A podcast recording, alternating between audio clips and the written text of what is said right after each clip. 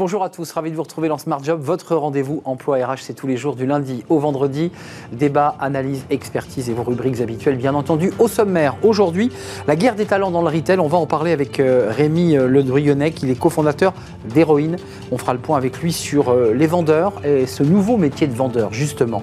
La pause café avec Caroline Ricross, bah, c'est les vacances pour certains. Peut-être que vous nous regardez de, votre lieu de vacances. Il y a l'été à la plage, puis il y a aussi l'été au travail. Qu'est-ce que ça fait? Qu'est-ce que ça provoque? On en parlera avec Caroline Ricross. Le cercle RH, aujourd'hui, un grand entretien avec le président de la CPME, François Asselin.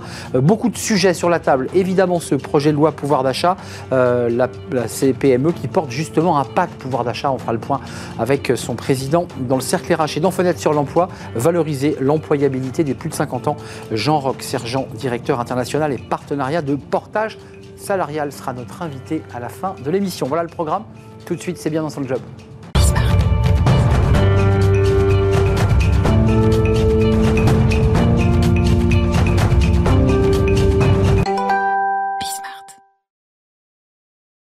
Bien dans son job. On parle des, vendeurs. Bah oui, les, vendeurs, vous poussez un magasin, la porte d'un magasin, et vous avez parfois un vendeur euh, qui vous tombe euh, parfois un peu violemment dessus d'ailleurs.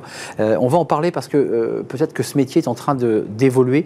On en parle avec Rémi Le, le Bonjour Rémi. Bonjour. Vous êtes le cofondateur d'Héroïne. Alors c'est une jeune société, elle a deux ans, janvier 2020. D'abord un petit mot parce que j'aime bien quand les noms sont originaux. Héroïne, c'est à cause de Gainsbourg, c'est à cause de quoi? Bah, héroïne. On n'a pas été chercher aussi loin. Euh, c'est parce qu'on travaille l'expérience client, puisqu'on est une agence de design d'expérience client.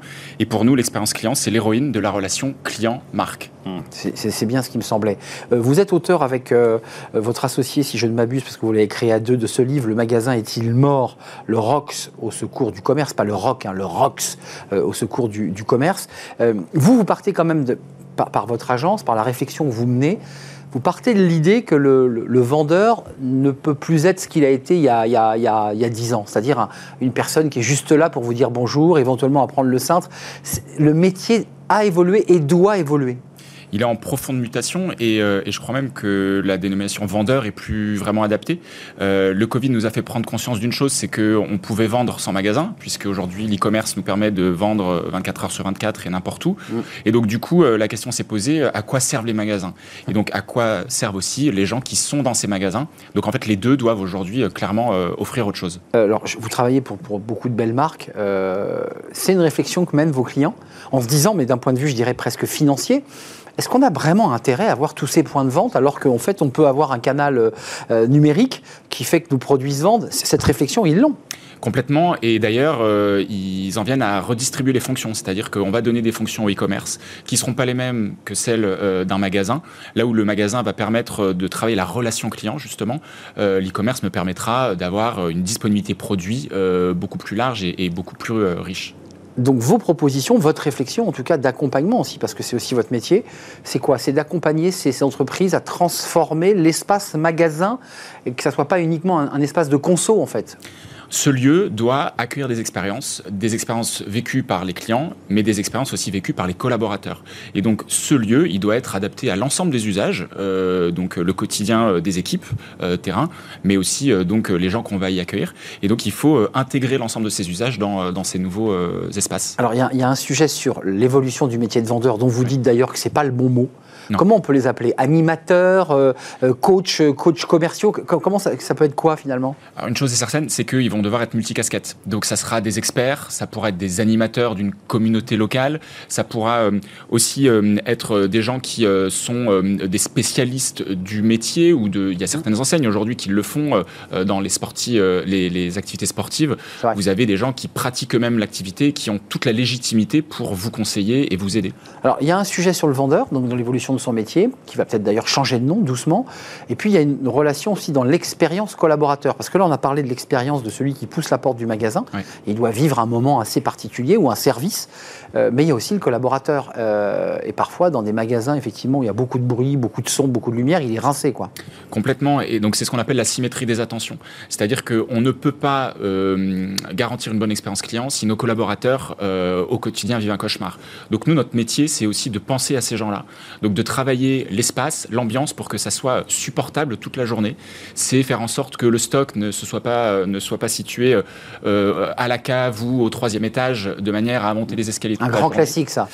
Et du Avec des boîtes de chaussures en équilibre. Exactement. Et donc tout ça, ça rend le quotidien très pénible pour ces gens. Et donc de réfléchir à des espaces qui minimisent euh, le nombre euh, de pas euh, et un confort de travail, c'est aussi garantir aux clients bah, une, meilleure, une meilleure visite. Mais ça veut dire deux choses. Ça veut dire qu'en amont, les entreprises doivent repenser leur mode de recrutement et doivent aussi penser, j'irais même l'aménagement de leur magasin pour que le confort de travail soit optimal. C'est une petite révolution pour les, entreprises, ça. C'est une énorme révolution. non seulement dans la façon de penser, mais aussi dans les process de recrutement et de formation. En fait, ces gens, si on veut les accompagner dans le changement, il faut leur donner les moyens, les outils de pratiquer un métier différemment. Et donc, ça nécessite d'avoir euh, une, bonne connaissance des nouveaux enjeux de leur poste et derrière de pouvoir euh, les responsabiliser pour qu'ils puissent le mettre en œuvre. Mais dans votre discours et le discours que vous portez dans, l'agence Héroïne, il y a aussi l'idée de euh, redonner un peu envie à, des jeunes, ou pas d'ailleurs, de pousser la porte d'un magasin pour faire ce job. Parce qu'on voit la galère que vivent les, petits commerces ou les grands commerces. ils ne trouvent plus de vendeurs parce que je crois qu'on n'y trouve plus de sens dans ce métier. Euh, c'est souvent un métier qui est dévalorisé, euh, mm. qu'on n'écoute pas. Si à partir, euh, enfin, à partir du moment où la marque décide de responsabiliser ces gens, leur donner une vraie fonction dans l'écosystème de l'entreprise, ça sera déjà quelque chose de beaucoup plus incitatif lors du recrutement.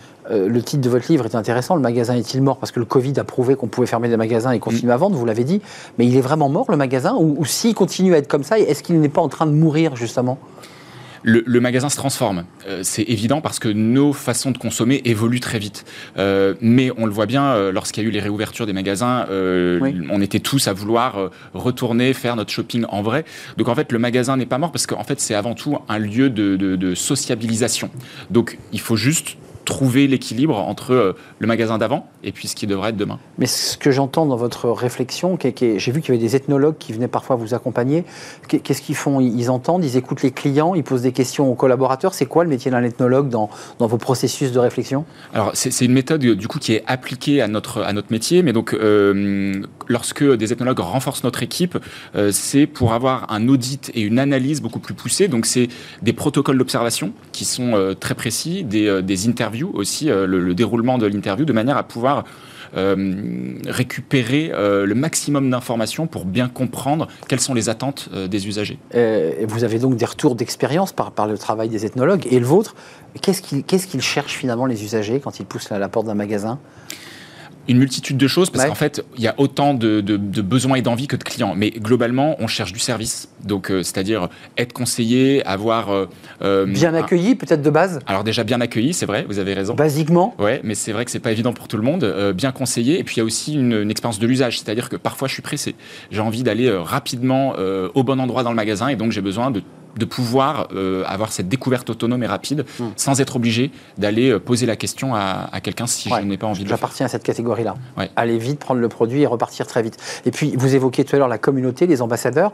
Le magasin peut aussi devenir, j'allais dire, un lieu de vie, euh, un lieu d'espace de fête en fonction des marques. Ça peut être aussi un lieu où on se retrouve, où on partage des, bonnes pratiques. Ça peut être aussi ça Exactement. C'est l'endroit le, par excellence où la marque peut donner rendez-vous à sa, à sa communauté en ligne, à ses clients, et donc de pouvoir se rassembler autour d'un sujet, d'un produit, d'une thématique, et, et ça, c'est pas forcément commercial. Ça peut être sur la vision de la marque, du métier, euh, de, plein de choses. Euh, mais c'est vraiment pour nous l'endroit où on va connecter en vrai avec les gens. Alors, vous avez traversé, vous, la période Covid. Finalement, vous, je sais pas, vous aviez anticipé, vous créez en janvier 2020, le Covid n'est pas là, mais soudain, le Covid arrive. Euh, j'imagine que là, vous avez dû avoir beaucoup, beaucoup de demandes d'entreprises qui vous ont demandé comment on fait, quoi, comment on mute, comment on invente. Ça, ça a dû être une période incroyable pour vous. Alors, à la fois un séisme pour tout le monde et en même temps une grosse remise en question. La question, bah c'était est-ce qu'on garde les magasins? Euh, Est-ce que ça coûte pas trop cher? Est-ce qu'on peut pas trouver autre chose, etc. Et donc, tout le travail, c'est d'accompagner les marques à trouver finalement le bon curseur euh, dans l'utilisation du, point de vente euh, ou du point d'expérience, ça dépend ce qu'on a envie d'y faire, dans leur stratégie globale de l'offre. Avant de nous quitter, Rémi Lodrionec, il y a quand même, on va vers une tendance de réduction du nombre de points de vente parce qu'on voit quand même qu'une partie de la consommation passe par Internet l'entreprise fait quand même des choix, elle a quand même des investissements, elle a des bails commerciaux.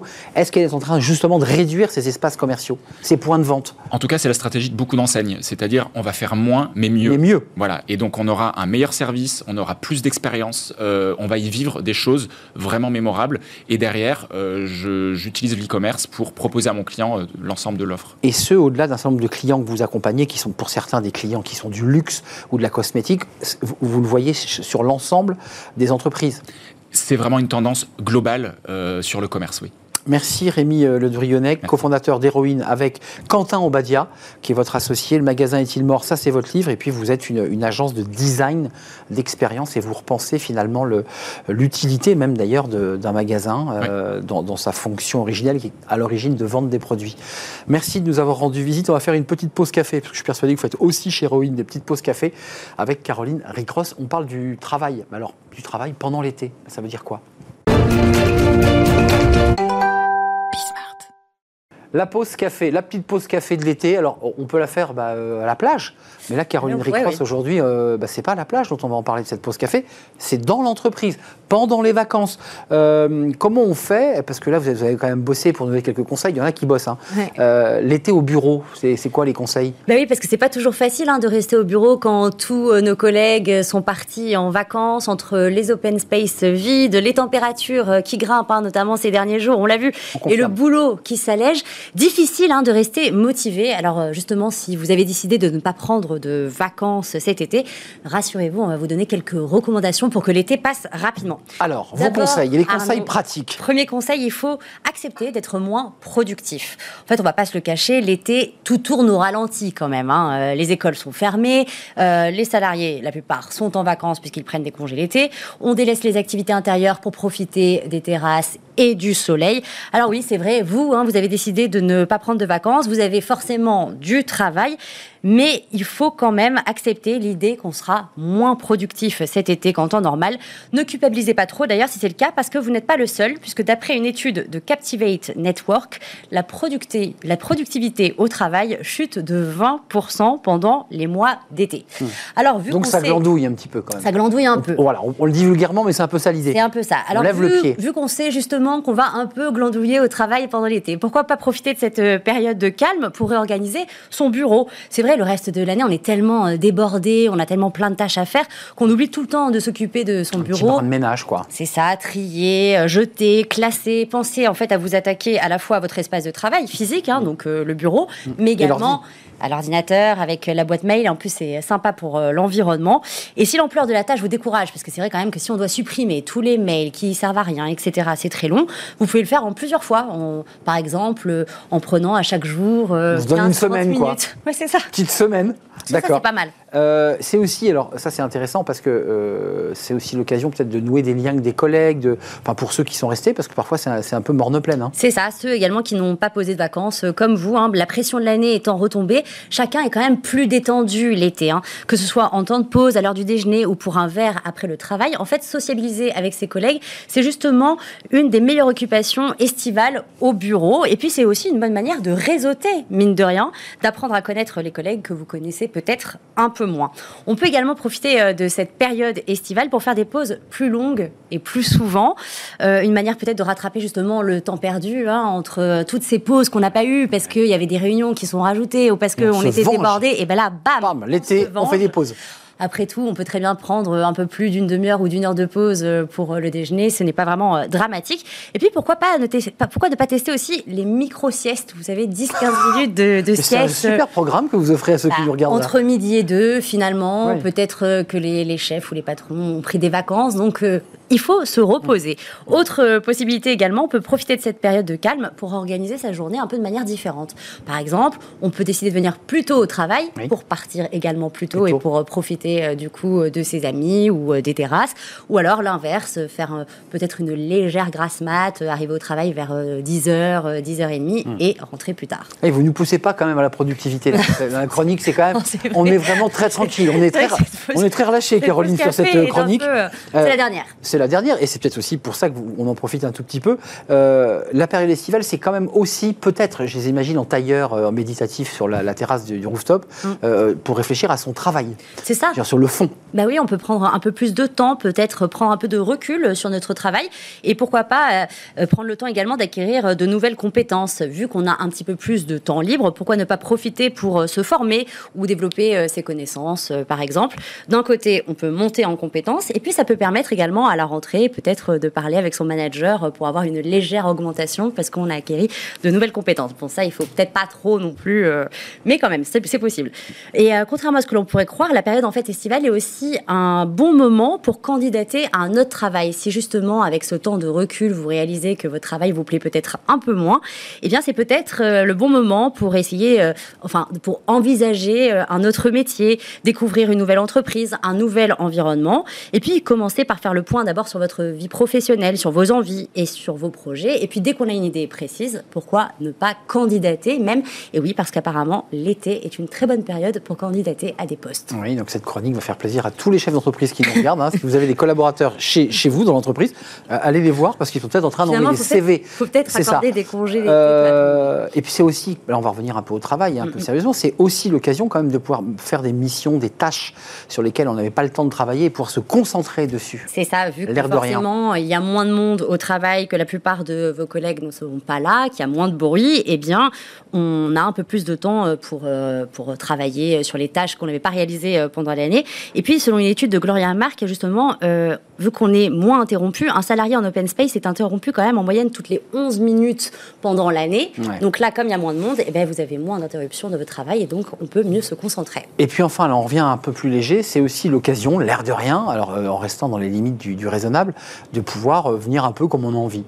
Je parle notamment vestimentairement en fait, Voilà, on, est un peu plus tranquille. On peut, euh, notamment au niveau des tenues vestimentaires, alors on peut peut-être arriver en short, enfin en bermuda parce que le patron n'est pas là. Alors s'il n'y a pas de réunion, hein, forcément, on peut également sortir les lunettes de soleil pour faire une pause euh, dehors. Et puis l'été, on peut, on l'a dit, hein, partir un peu plus tôt euh, du travail pour profiter un peu du bon temps. Pourquoi pas aussi, euh, enfin, écouter de la musique pendant le travail, vu qu'il y a un petit peu moins, moins de stress. ou même, même j'ai pensé à regarder une série ou un film pendant la pause déjeuner. Bah après tout, c'est la pause déjeuner. On a le droit, chacun fait ce qu'il entend pendant, sa pause déjeuner. On peut également organiser un pique-nique, enfin, dans, dans une terrasse ou alors. Euh, c'est les vacances au travail que vous nous proposez là.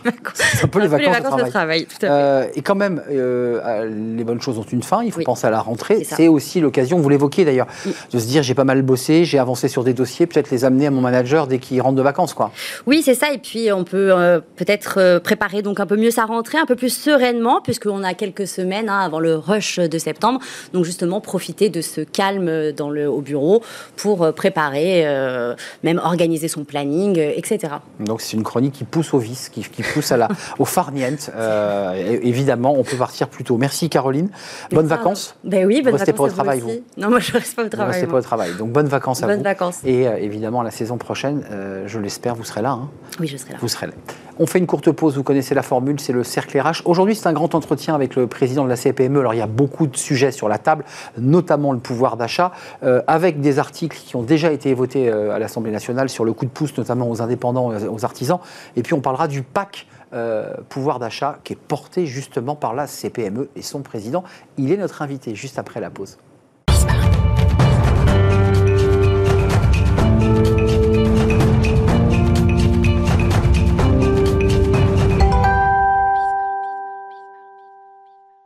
Le cercle RH, euh, le débat de Smart Job, c'est aujourd'hui un grand entretien avec le président de la CPME, François Asselin. Merci d'être avec nous.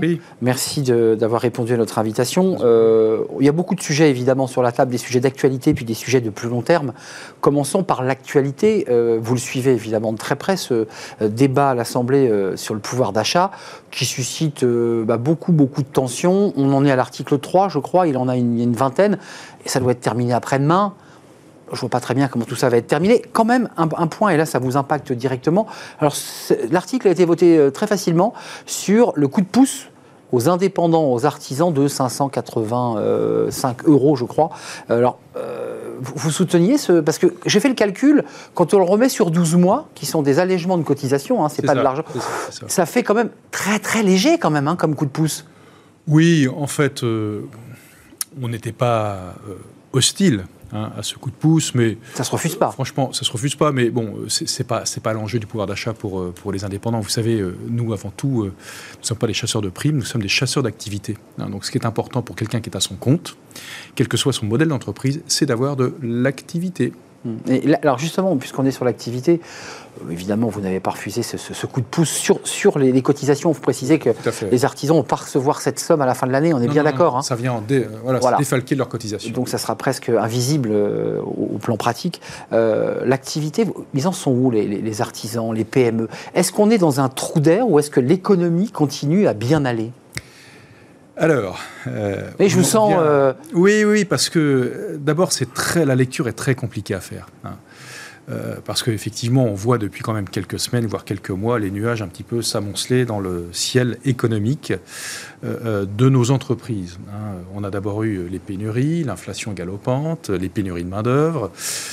Euh, donc tout cela, effectivement, euh, c'est voilà, euh, c'est pas quand même de bonnes nouvelles. Et, pour autant, l'activité jusqu'à maintenant reste reste importante. C'est-à-dire que beaucoup d'entreprises ont encore beaucoup d'activités. Hein. Et tant qu'il y a de l'activité, il y a des solutions. Alors on vient de sortir une enquête oui, importante. J'allais venir. Hein, voilà, 2000, plus de 2000 entrepreneurs qui ont été interrogés.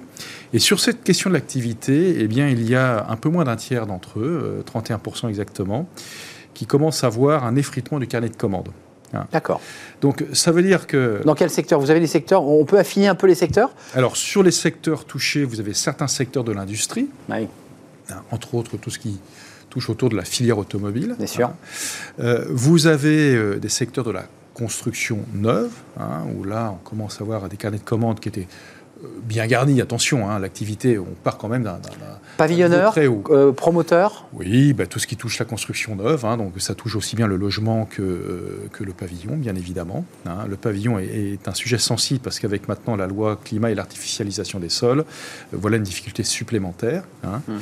ce qui ne vient pas d'ailleurs de l'économie, je vais être précis, il y a aussi des élus qui aujourd'hui freinent le, le, le, foncier qui fait qu'on ne peut plus construire. ça sera un vrai sujet, la transition écologique est un vrai sujet. Hum. et puis, euh, vous avez euh, certaines branches du commerce qui sont aussi affectées.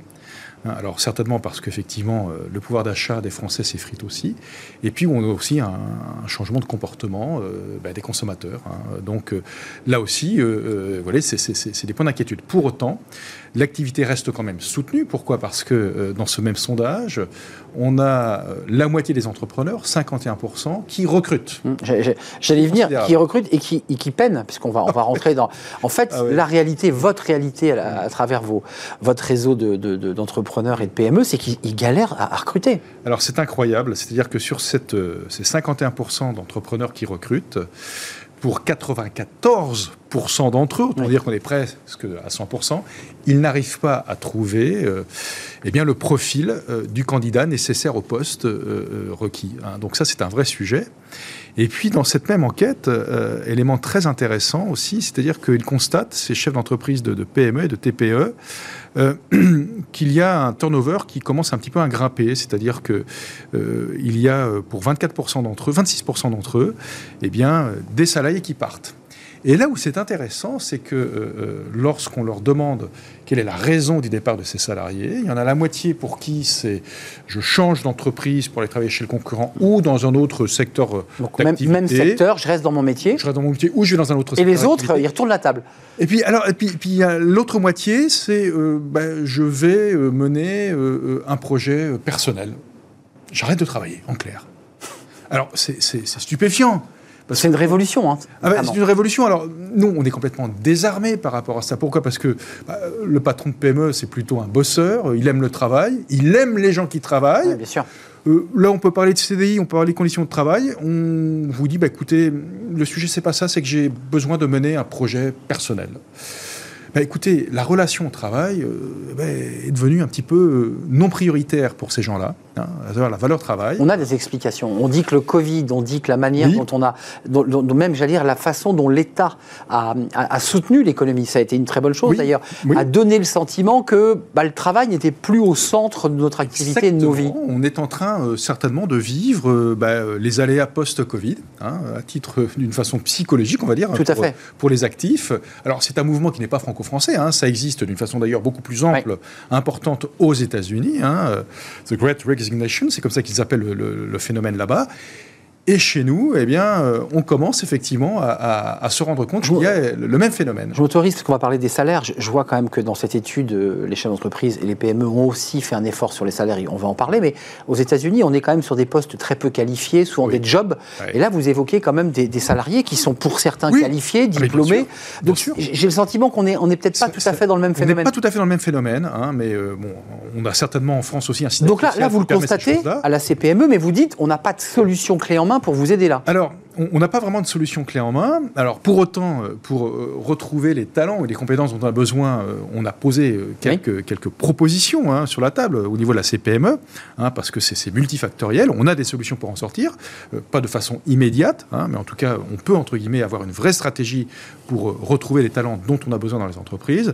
Mais face à ce phénomène, que vous, c'est compliqué. Quand le travail, on ne sait plus que le travail remplit l'assiette, et effectivement, aujourd'hui, on peut remplir l'assiette sans travailler, à condition que les autres travaillent pour vous pour remplir votre assiette. Il hein. ne faut pas l'oublier quand même. il y a toujours quelqu'un qui bosse quand même. Hein. Il y a toujours quelqu'un qui bosse quand même.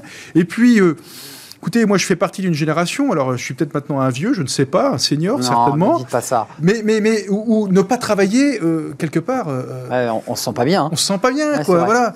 Et aujourd'hui, pour certains d'entre nous, c'est plus un problème. Pour en venir à un sujet plus politique, directement lié à ce que vous évoquez, dans l'étude, les chefs d'entreprise, en grande majorité, estiment qu'il faut encore aller plus loin dans la réforme de l'assurance chômage. Et vous ah voyez, ça fait écho à ce qu'a dit Emmanuel Macron il y a quelques jours et qui a dit euh, bah, quand on est dans l'hôtellerie-restauration, qu'on ne veut pas bosser dans un café parce que le métier est dur, en un mot, il dit je ne veux pas vous retrouver à Pôle emploi euh, à vivre euh, au crochet de la collectivité. C'est grosso modo ce qu'a dit le président. Vous êtes sur sa ligne Oui, alors, en fait je ne voudrais pas être trop radical, parce que ce serait trop facile bah oui. de dire il y a une bande de feignants qui ne veut pas aller au boulot. C'est un peu plus subtil que ça. Hein, faut, attention. Je pense qu'il faut nuancer quand même les propos d'Emmanuel Macron. Il faut nuancer. Une chose est sûre, c'est que on a un système qui n'est pas efficace. Ça veut dire quoi?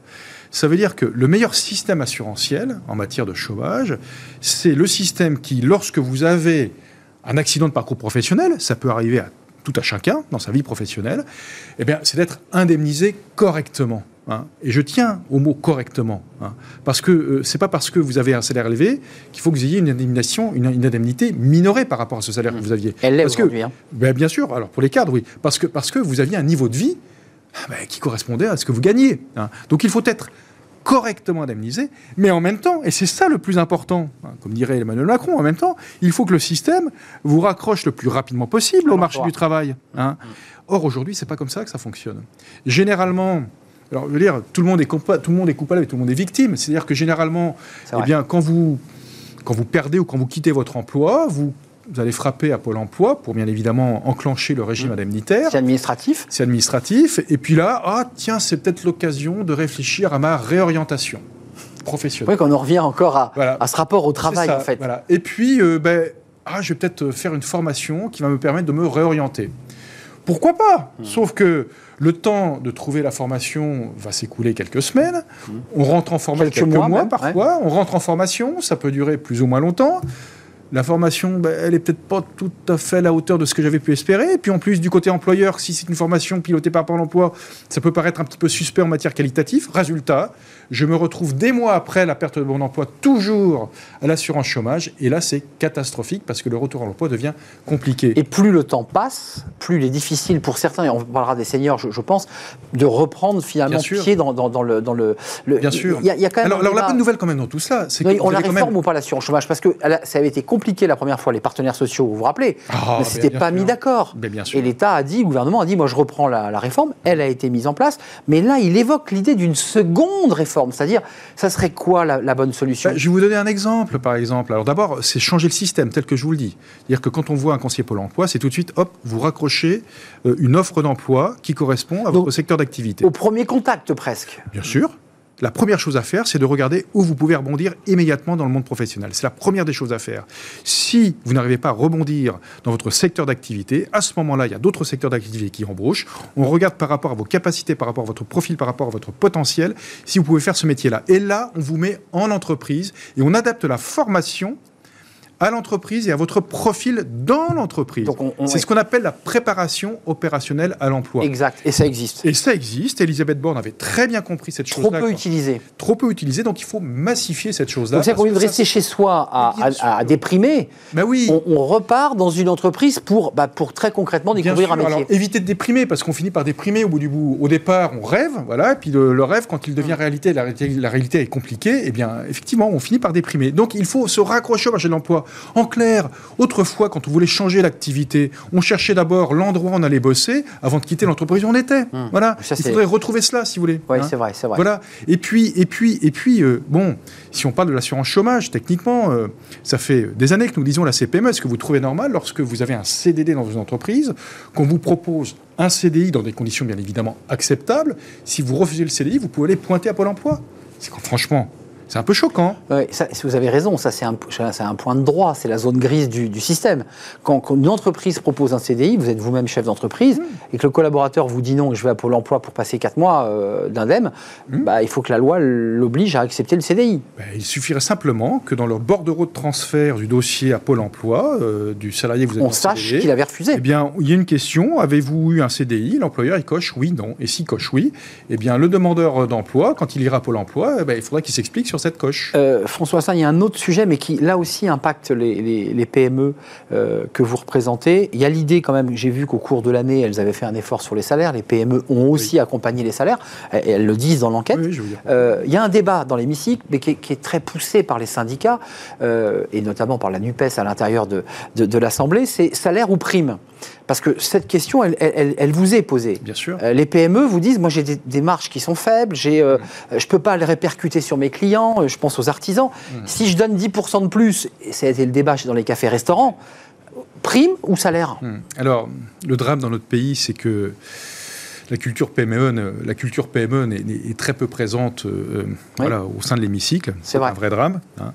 Parce que qu'est-ce qu'il s'est passé hein? Il faut savoir que depuis six mois, depuis un an, 61% hein, des entrepreneurs ont fait des augmentations à titre individuel ou collectif.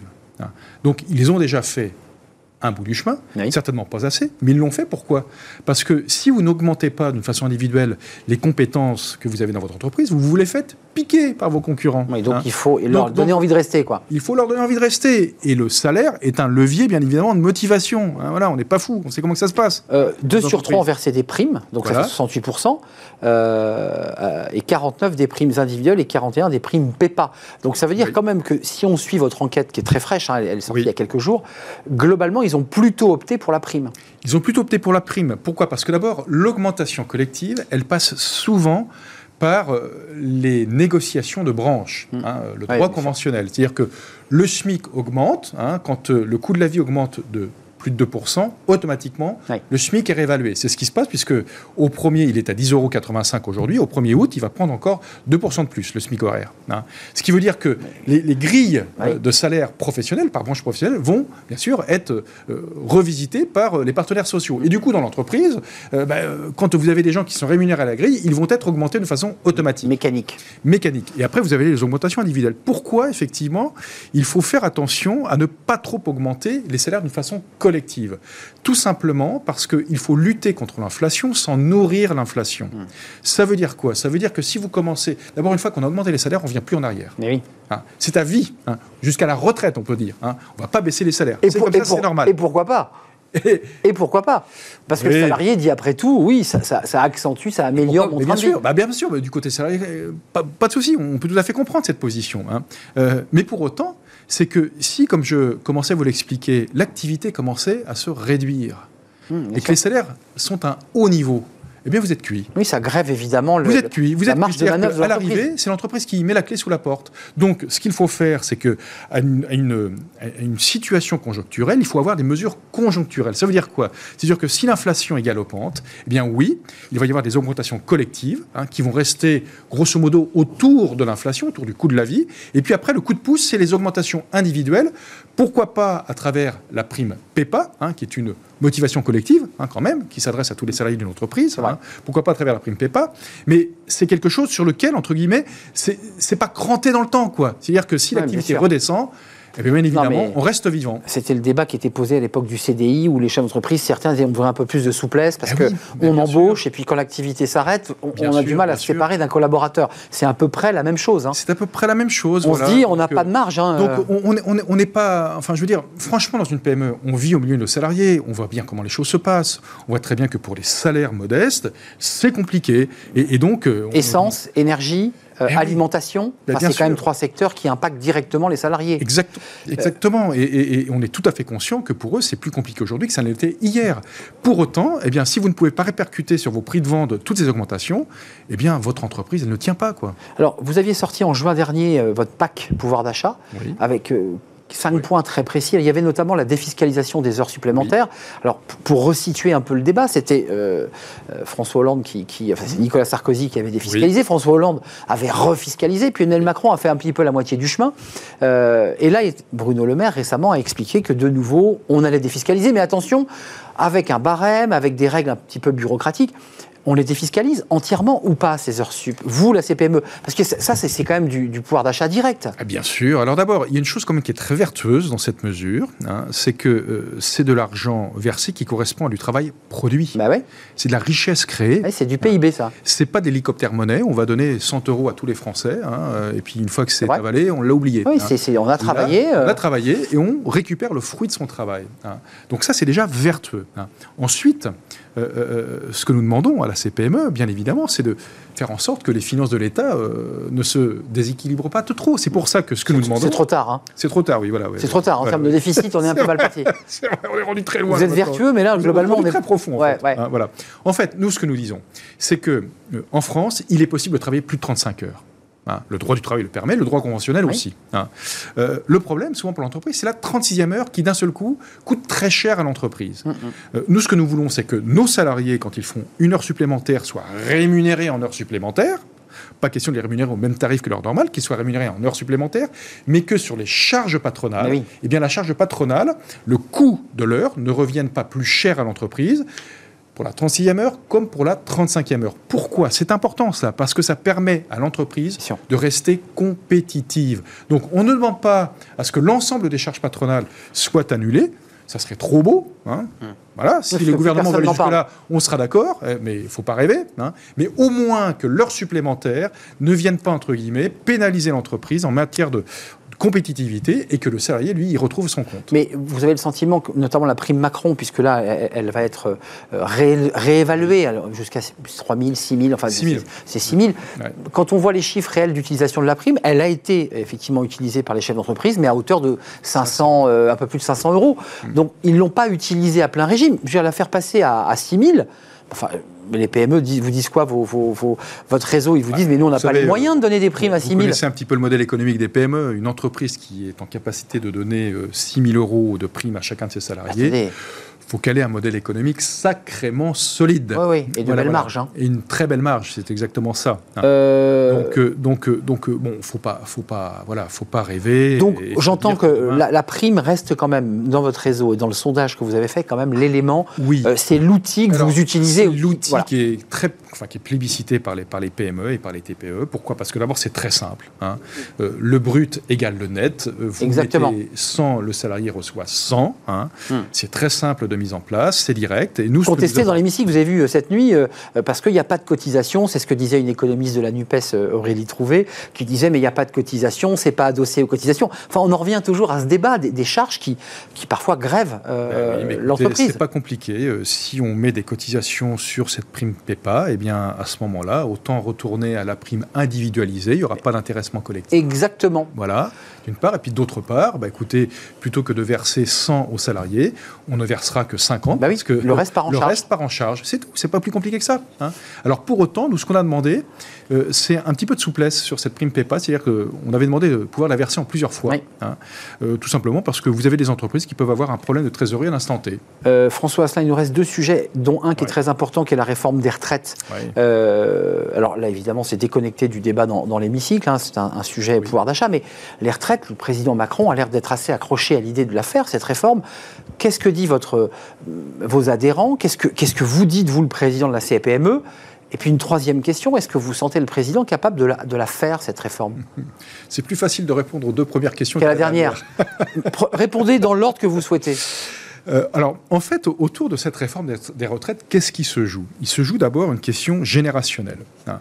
Nous avons un système de retraite en France qui est assis sur un système de répartition. Ce sont les actifs hein, qui euh, payent les retraites des euh, bah, inactifs, des retraités. Hein. Certains disent qu'ils les payent très cher d'ailleurs. Eh ben oui, parce qu'on a le plus haut taux, 28%, de cotisation pour les retraites en France, parmi tous les pays du monde. Voilà. Nous sommes en France ceux qui payons le plus pour les retraites, collectivement. Hein. Il faut le savoir. Hein.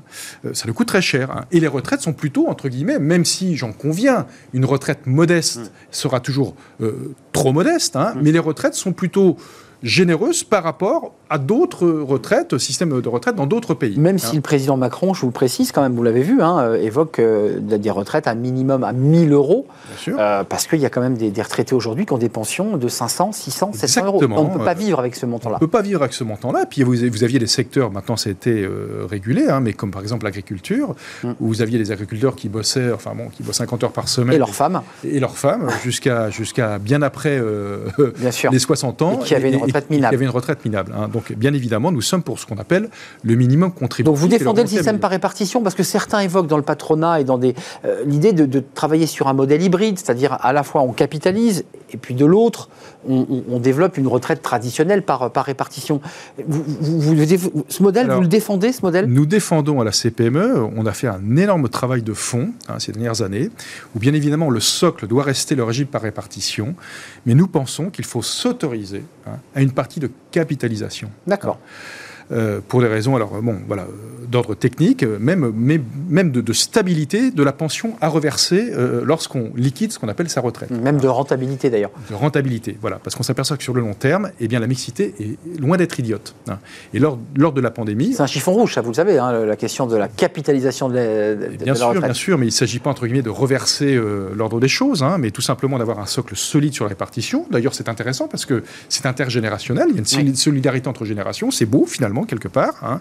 Mais pour le solidifier, eh bien, quand vous avez un nombre d'actifs qui commence à baisser par rapport au nombre d'inactifs, et que c'est eux qui financent les retraites des inactifs, eh bien là, vous dites que l'équation va être de plus en plus compliquée. Mmh, hein. Et pour s'en sortir et pour garantir des retraites décentes, il n'y a pas d'autre moyen que collectivement travailler plus longtemps lors d'une vie professionnelle. Voilà. Donc euh, là, donc, déjà, premièrement, on entend que vous soutenez la démarche du président Macron, qui, l'a dit, avec un peu d'hésitation, vous vous souvenez, parce qu'on est parti de 65 ans, 64 ben ans. Ben euh, est-ce que c'est quoi le curseur? Est-ce que vous avez travaillé sur ce sujet ou certains disent, euh, à contrario, bah non, il faut aussi laisser la liberté, le choix à chacun de pouvoir continuer ou de s'arrêter?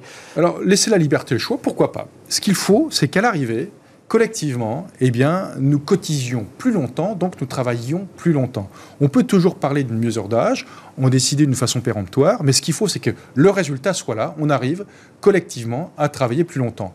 Euh, ce qu'on peut se dire, c'est que lorsque, effectivement, on remonte l'âge légal de départ en retraite, mécaniquement, ça fait qu'on travaille plus longtemps.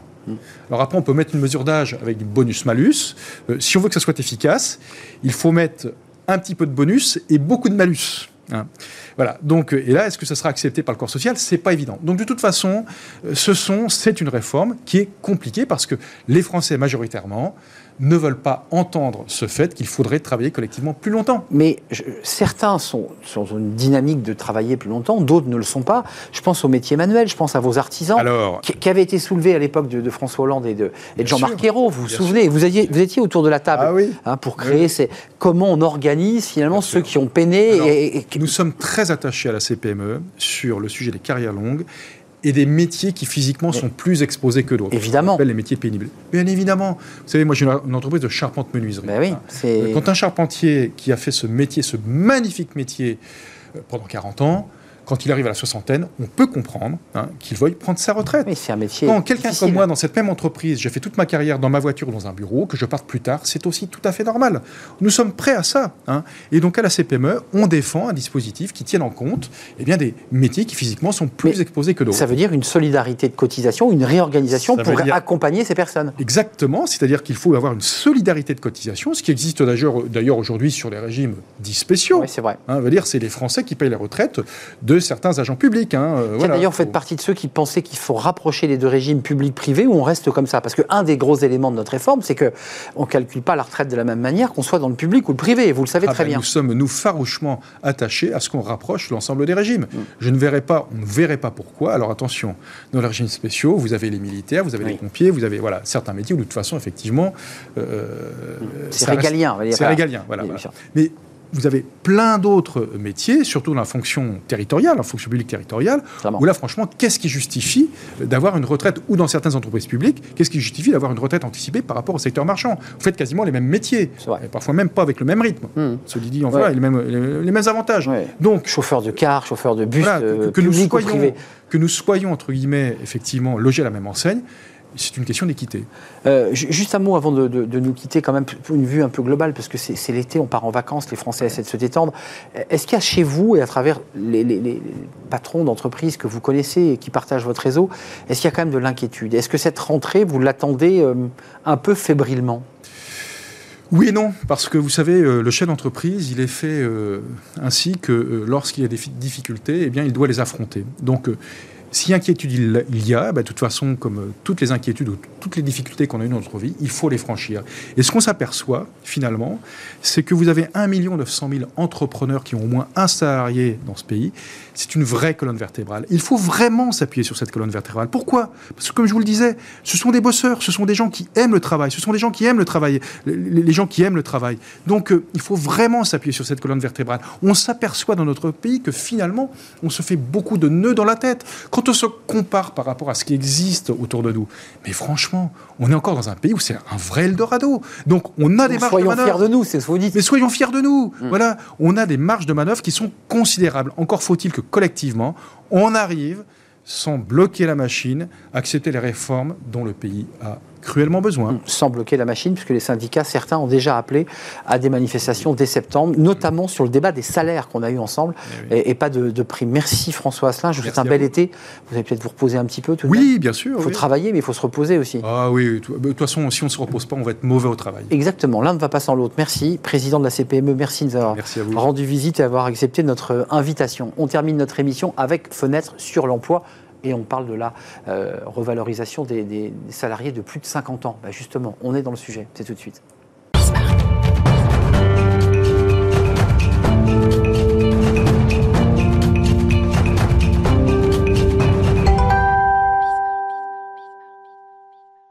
Fenêtre sur l'emploi pour terminer notre émission. On parle de, des seniors des plus de 50 on vient d'en parler, euh, des salariés de plus de 50 ans. Euh, comment valoriser leur employabilité? On en parle avec Jean-Roch Sergent. Bonjour, merci d'être là. Alors, c'est compliqué de vous présenter hein, parce qu'on euh, on va parler des slashers, de ceux qui ont multi-activités.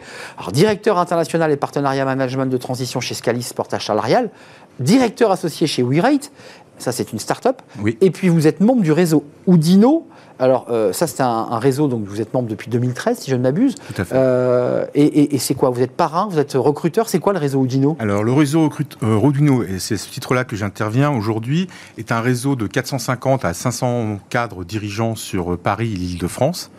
Nous existons depuis 2018 et nous sommes un réseau d'accompagnement sur les parcours et les évolutions professionnelles.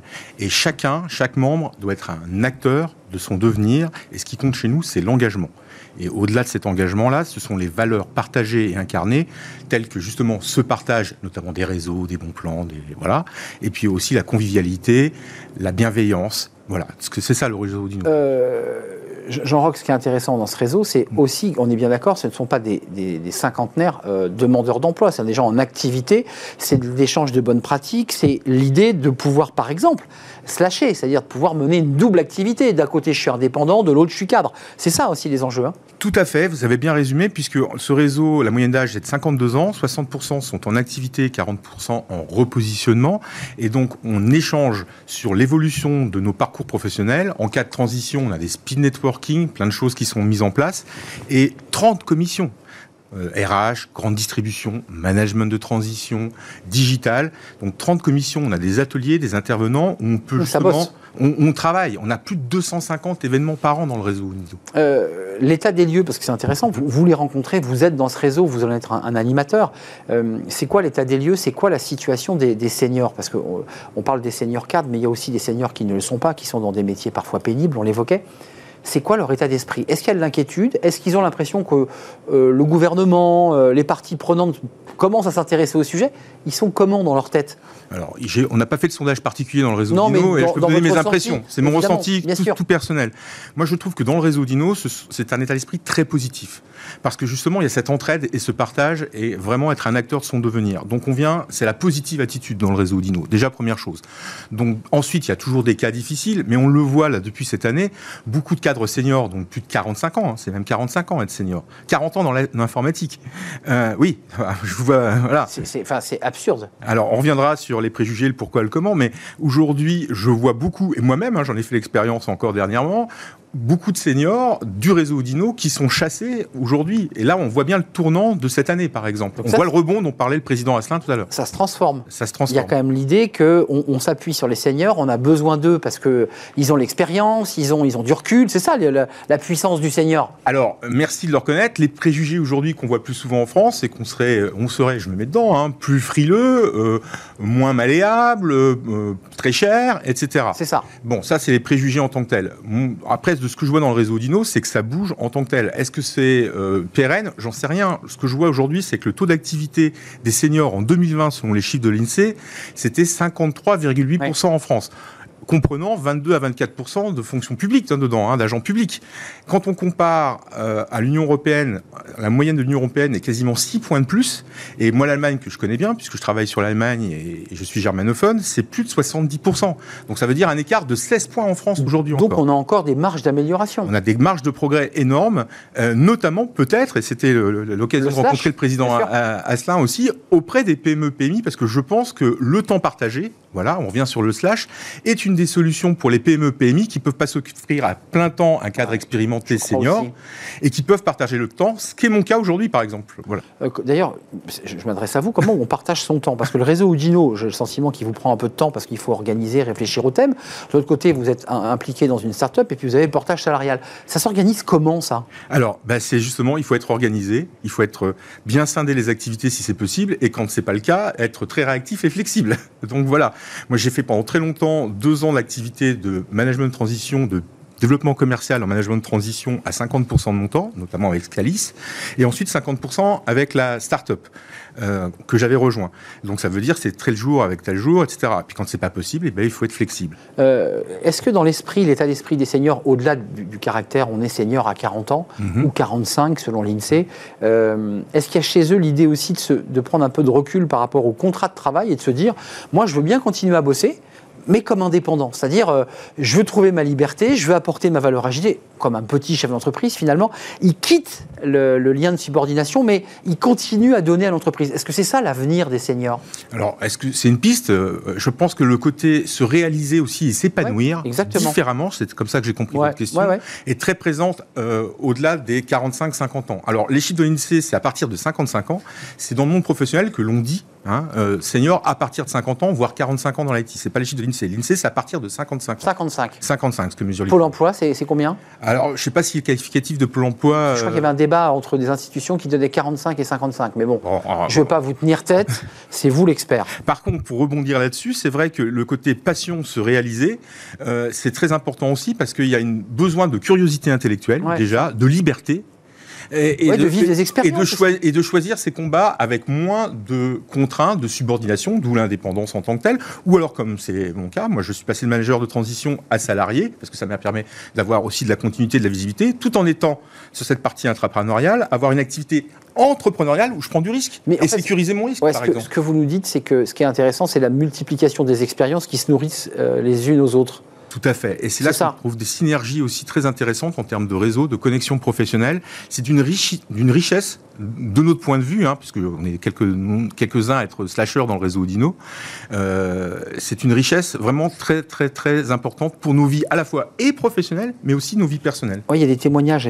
J'ai 63 ans, réseau Audino, 63 mm. ans, une carrière professionnelle en trois grands volets. Une première à des fonctions commerciales et en business développement, une seconde en consulting. Aujourd'hui, j'interviens en tant que manager de transition euh, pour un groupe international. D'ailleurs, ça vous ressemble un petit peu. Il y, a, il y a quand même cette idée chez eux qu'ils euh, veulent sortir de la routine et de créer un peu, pas l'aventure, mais des expériences nouvelles, se nourrir d'expériences. Est-ce que c'est ça qui a guidé vos pas aussi? Ah bah, y a, y a, euh, Au-delà de l'aspect financier, puisqu'on l'a pas évoqué, mais c'est pas inintéressant financièrement. Euh, je pense qu'il y a aussi le besoin de, de pouvoir ne pas se priver d'opportunités et pas de rester sur un rail et que dans ce monde VUCA, hein, volatile, incertain, chaotique et ambigu, euh, si j'ai bien tous les acronymes, euh, il est bon d'être réactif et agile. Et là, c'est l'occasion de concilier ça, cette agilité, cette certaine réactivité, et en même temps cette dimension épanouissement personnel, plaisir.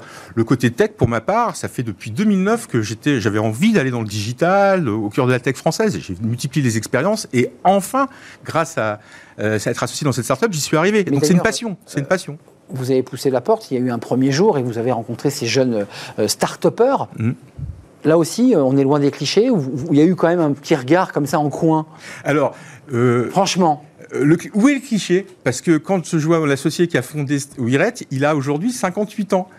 Donc, et dans notre start-up, et là ça fait lien aussi avec les slashers. La start-up, c'est pas que 20 ans donc. Non, euh, la plus jeune associée qui était stagiaire, qui nous a rejoint à 18 ans, on lui a proposé à la suite de son stage de devenir associé. Donc moi je, je suis au cœur à 51 ans entre une associée qui a 19 ans et un fondateur qui a 58 ans. Et donc, et on a un développeur qui a 39 ans, euh, un CTO qui a 25 ans. Donc on fait le pont entre les générations. Donc en fait, il existe réellement ce sujet des seniors? Ou est-ce que c'est une sorte de création artificielle? Il y a vraiment des seniors en souffrance de l'entreprise, regardés en chien de faïence par des jeunes qui les poussent euh, vers la sortie, ou pas? Là, je, je, ne saurais pas. On est dans, le cliché là encore? Alors là là-dessus, je ne saurais pas répondre parce qu'il y a tel, vous voyez, entre la PME, l'artisan aussi, l'entreprise artisanale que j'ai bien connue par ailleurs, la PME de 50, 250 personnes et le grand groupe. Énorme boîte. Voilà, je pense que c'est difficile de se prononcer plus, plus généralement là-dessus, sur cette question-là en tout cas. Euh, un dernier mot, réseau Udino, euh, on y rentre comment? Comment on y accède? Parce que euh, il faut montrer pas de blanche, il faut être coopté, il faut je vous envoie un mail pour vous demander le. Vous visitez notre site, vous voyez un petit peu comment on fonctionne, notamment avec les mensuels, ces commissions, qu'est-ce qu'ils pourraient faire, et surtout posez-vous la question pourquoi Qu'est-ce que je peux apporter au réseau? Parce qu'un réseau n'est fort que dans la mesure où il est actif et solidaire. Et nous, ce qu'on demande, encore une fois, c'est cette notion d'engagement. Une fois que vous êtes posé de cette question-là, vous pouvez déposer votre candidature avec votre CV en ligne, et ensuite, ce sont des recrutements qui ont lieu avec deux recruteurs par un, individuellement. Je suis également recruteur par un, j'ai rendez-vous à 17h. Et avec un futur membre? Ah bah, si, euh, si, enfin, en tout cas, quelqu'un qui pousse, qui tape à la porte. Qui frappe à la porte, et si un des recruteurs dit oui et l'autre dit oui, bah, c'est bien. Si c'est pas le cas, on essaie de se mettre d'accord, de donner sa chance. Ce qui compte pour nous, c'est l'engagement sur la durée. C'est quoi les critères qui vont faire qu'à 17h, vous allez éliminer ou, prendre cette personne? Qu'est-ce qu'il doit dire ou pas dire? Ah, je ne vais pas le dévoiler avant le rendez-vous à 17h. Moi, je Non, mais c'est quoi l'idée? L'idée, c'est comme l'amour. De mon point de vue, il n'y a pas d'amour, il n'y a que des preuves d'amour. Donc vous dites, vous voulez vous engager dans le réseau Dino, concrètement, ça va être comment votre engagement C'est quoi vos idées? C'est quoi l'engagement? En termes de temps Est-ce que vous êtes prêt à participer à, chaque mensuel, chaque mois, à être entraîneur bénévole de speed networking, on met en relation des candidats, ça des de l'engagement. Ça demande de l'engagement, c'est ça, être acteur de son devenir et s'engager pour le réseau et pour soi, mais pour les membres du réseau. Merci Jean-Roch Sergent d'être venu euh, avec votre dynamisme. Et puis bon rendez-vous à 17h. Je ne sais pas si celui qui va passer euh, sous, les, fourches de, vos, de, vos, questions euh, bah, sera pris. Directeur international partenariat management transition chez Scalis Portage Salarial et directeur associé, ça c'est la start-up, avec votre associé, enfin l'associé de 58 ans dont vous en avez parlé de, de WeRate et membre du réseau Oudino dont vous nous avez parlé. Et vous allez filer à votre rendez-vous pour faire bah, ce recrutement. Merci à vous, merci de votre fidélité, merci de nous suivre. L'émission est terminée. Merci à toute l'équipe. Merci à Ulysse pour la réalisation. Merci à Thibaut pour le son. Merci à Fanny Griesmer. Merci à Lily. Merci à vous, évidemment, euh, pour vos messages et votre réactivité sur les réseaux sociaux. À demain. Bye bye.